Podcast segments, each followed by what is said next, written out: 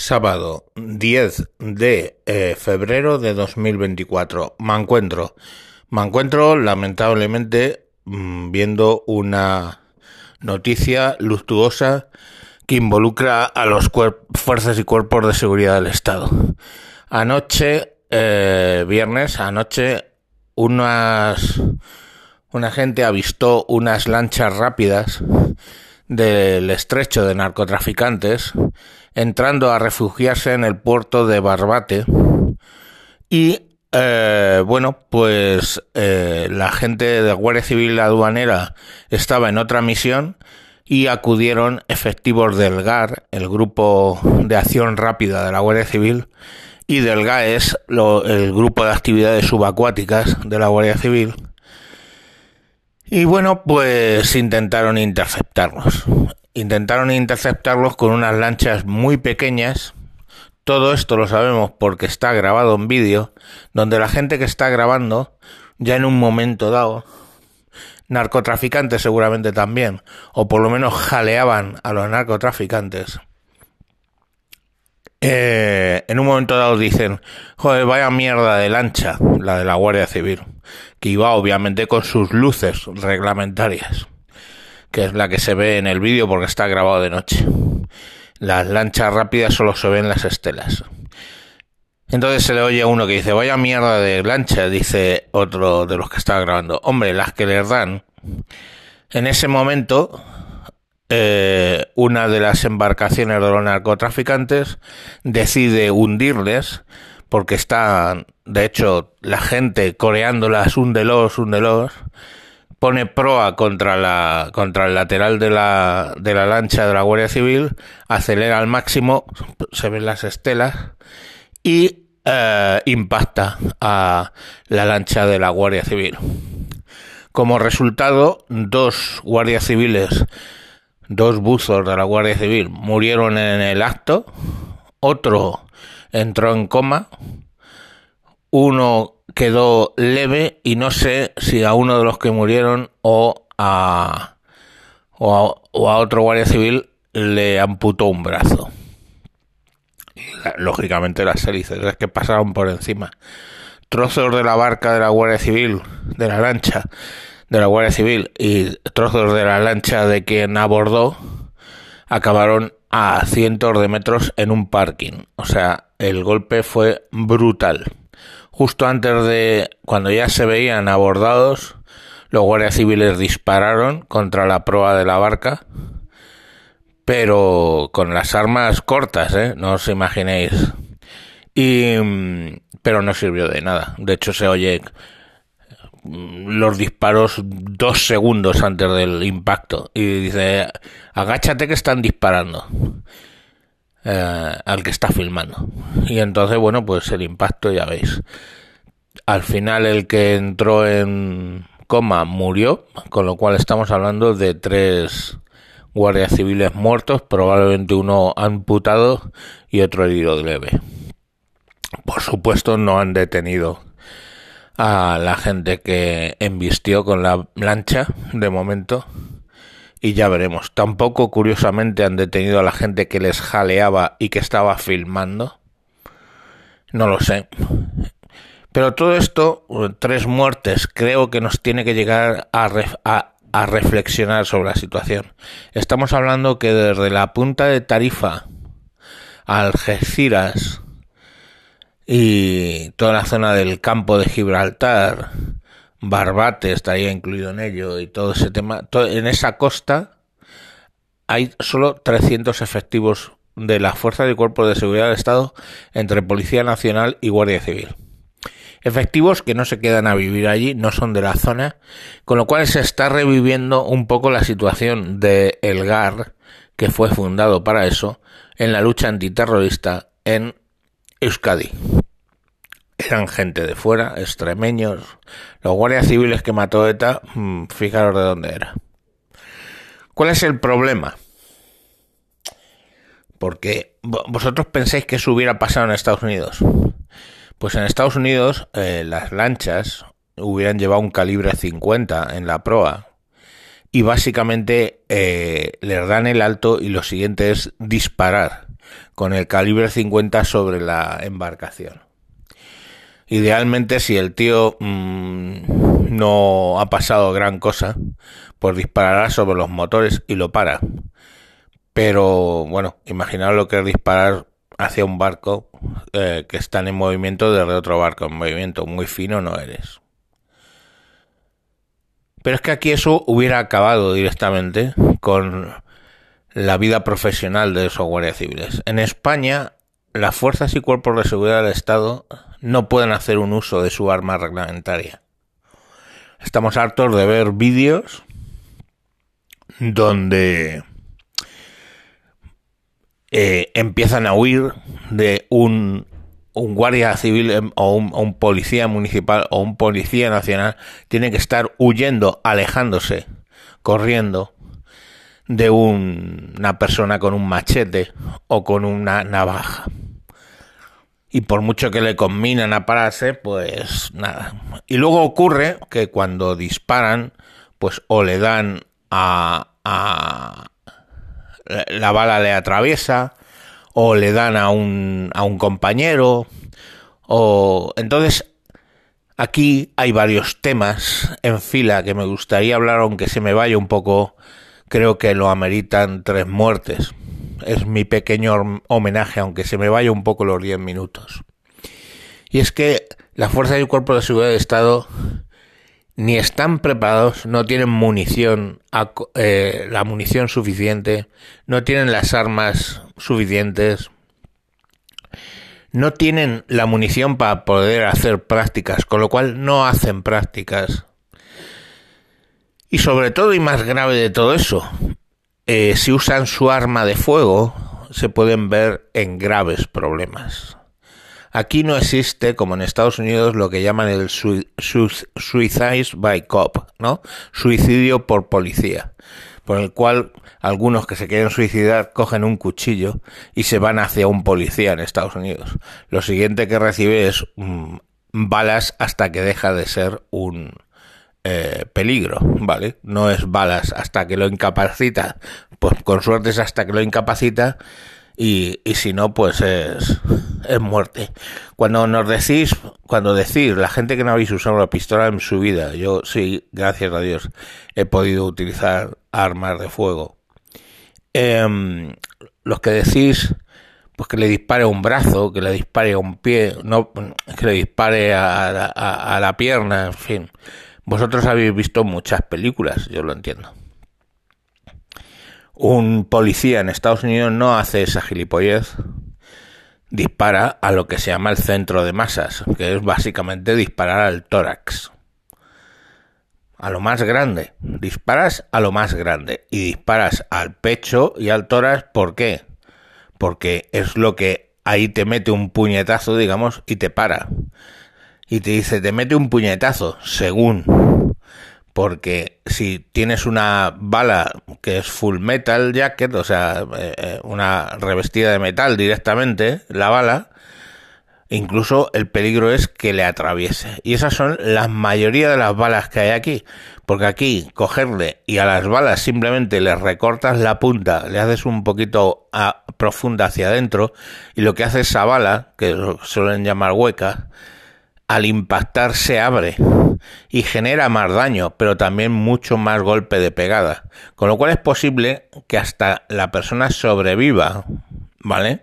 Por mucho que la, que la, que la bala se habla, se queda como un champiñón, para que os hagáis la idea. La bala queda como un champiñón. Las balas que utiliza ahora mismo la Guardia Civil y todos estos eh, atraviesan y si no chocan contra nada sólido, Imaginaros esa bala queda, después de atravesar un cuerpo humano, queda con forma de bala. Y esa bala no ha entregado todo su poder contra el blanco, lo cual quiere decir que le están disparando y es como si le disparas con un 22 o con balines, o sea, no le hace, o sea, le hace daño, claro, lógico, pero excepto que le des un órgano vital, esa persona no va a caer y va a llegar contigo al cuchillo y te va a matar, porque eh, todas esas tonterías que veis en las películas de lucha contra cuchillo y todo esto, hay una llave, mmm, en los cuerpos formados tienen cuchillos de estos de tinta y lo que ha demostrado es que todas esas técnicas contra un cuchillo son absurdas. Siempre te vas a llevar un corte. Y un mal corte en el cuello, axilas, en, los, en el abdomen, eh, te manda a, a morir. Un corte en una pierna, en la femoral, en la ingle, todo eso, vas a morir. Entonces, mm, recomendación general. Cuando te saquen un cuchillo, ponte a los más metros que puedas de él, y hablo bien, hablo metros, más de un metro, dos metros, tres metros, donde, eh, aunque el tío reaccione rápido, te dé tiempo a, huir, sí, huir. O sea, esas policías, esos policías que huyen del cuchillo de lejos lo están haciendo bien. Y eso que algunos llevan chalecos, obviamente pagados por ellos, en muchos de los cuerpos, ¿eh? chalecos anticuchillo, pagados por ellos lo están haciendo bien, huir de ellos. Porque la alternativa es pegarle con un taser y para eso tienes que estar bastante cerca. O lo que es más natural hubiera sido extraer tu pistola ¿eh? y pegarle dos pepazos con una bala no blindada al cuerpo. Y entonces pues ya estaría. En lo que tiene que entender Marlaska, aparte de que, mm, bueno, no voy a hacer el comentario homófobo, pero se me está apeteciendo ¿eh? y no lo voy a hacer por honor a los guardias civiles caídos. Lo que tiene que hacer Marlaska y todos los anteriores y posteriores ministros del Interior es empezar a darse cuenta de que la situación delictiva en España ha cambiado. Ya la Guardia Civil no opera desde hace muchísimos años contra unos gitanos robagallinas que antiguamente se daban, ¿eh? o contra alguien que sale corriendo porque ha robado pan. No, hijo. Ahora mismo nos enfrentamos con delincuentes de gran nivel, con fusiles de asalto, con bien preparados y lo que no puedes hacer en un enfrentamiento, tú no sabes, como dicen ellos, como dicen los cuerpos de fuerza de seguridad de Estado, tú no sabes cuándo va a saltar la serpiente. ¿Vale? Entonces tú tienes que llevar, tienes que tener, punto número uno, munición adecuada para el problema. No que las balas eh, huecas solo las pueden utilizar cuerpos muy especiales, los geos, etcétera tienes que llevar munición adecuada para disparar en zona urbana sin que tengas el peligro de que la bala atraviese y se cargue a un niño que haya por la calle. Entonces tendrás menos peligro para disparar. Segundo, tienes que tener la formación en arma corta necesaria. Tienes que haber disparado hasta aburrirte de disparar. ¿eh? Que las balas no son caras, ¿eh? Las balas no son caras. Las balas, mmm, compras PVP. Estamos hablando de 50 céntimos por bala me cago en Dios que nos gastamos 400 millones en, en igualdad para que sigan muriendo 50 mujeres todos los años, ¿eh? Pues coño, ¿cuántas balas pagas con 400 millones de euros? 800 millones de balas. Hostia puta, ¿eh? 800 millones de balas. Tienes para hacer pruebas. Entonces las balas son baratas pues compra munición, enseña, enseña, enseña horas y horas y horas a esos señores para que aprendan a disparar. Porque en España no hay... Eh, hay muy pocos guardias civiles y policía nacional que vienen del ejército, que algo más les enseñan, pero ni siquiera en el ejército les enseñan bien a disparar. Entonces, da formación y luego que ya tiene balas y tiene formación, que sabe que puede disparar tranquilamente, bueno, tranquilamente, lógicamente, en una zona urbana que no pasa nada o, va a minimizar los efectos de lo que pueda pasar. La tercera es que por disparar y por hacer ejercicio de su autoridad, no termine siempre indefectiblemente eso en la salida del cuerpo, cuando no en la cárcel. Si a mí alguien me viene con un cuchillo y lo considero una amenaza y después de decirle que por favor mm, cambie su actitud no lo hace, lo siento, le meto dos pepazos en el centro de masas y le mando al otro barrio o por lo menos le paro. ¿Vale? Ya sabéis, la, la, hay una práctica que se llama la maniobra Mogavisio, que es dos tiros al cuerpo para parar y uno a la cabeza para matar. A un tío le disparas tres veces. Bueno, pues esta gente que se quede en, en las dos primeras. porque le vas a parar con la bala adecuada y no le vas a atravesar. Entonces, entre guardias civiles que no pueden usar sus armas, no están preparados para usarlas, no tienen la munición adecuada. ¿Qué creéis? ¿Que esto no lo saben los malos? ¿Cómo coño esos narcotraficantes se han atrevido con eh, grupos especiales de la Guardia Civil? Porque el GAR y el GAES son especiales. Se han atrevido porque no pueden hacer nada solo en el último minuto, literalmente solo en los tres últimos segundos, esos guardias civiles decidieron disparar a la embarcación porque se veía su vida en peligro inminente, como es el caso, murieron tres. Solo en ese, en ese caso cogieron y decidieron a la mierda, antes de morir, pues pierdo el trabajo. Eso es seguramente lo que le pasó en aquellos minutos por la cabeza a esos guardias civiles. Porque si no, ¿qué es rodear la lancha? Rodear la lancha es que hubieran llevado armamento, un, mismo subfusil o un fusil y hubieran ametrallado a los narcotraficantes. Le has pedido que pare, no ha parado. Intentar dispararle al, al motor para inutilizar la barca. Que no, pues si se, les, se llevan un pepazo los, los los narcos pues se llevan un pepazo. Pero es que España ya tiene que dejar de ser así de garantista con los delincuentes. Porque si eres excesivamente garantista con los delincuentes, los delincuentes lo saben y ganan. Y ganan. ¿Os creéis que esto va a tener mucha repercusión? No, tiene más repercusión ¿eh? la noticia de que los guardias civiles en su trabajo han eh, atacado o han tratado de reprimir a los eh, ganaderos y a los agricultores. ¿Vale?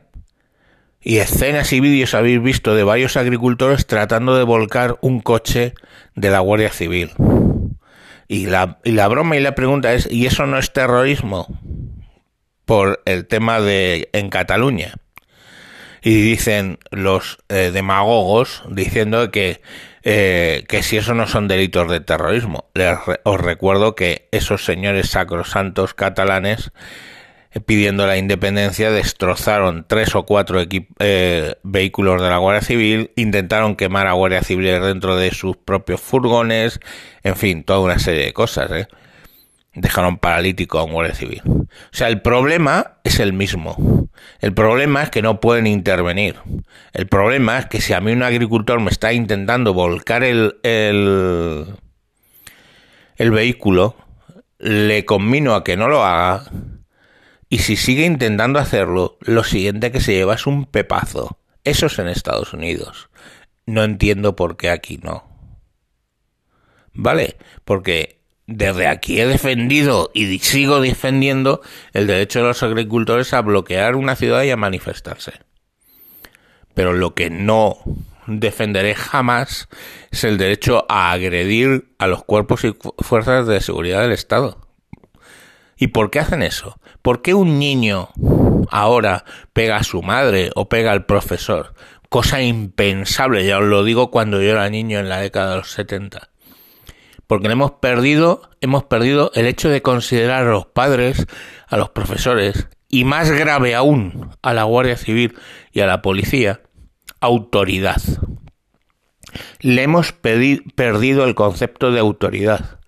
Es que no se te pasaba ni por la cabeza golpear a un padre o golpear a un profesor. Ni se te pasaba por la cabeza. Y menos que menos a un policía.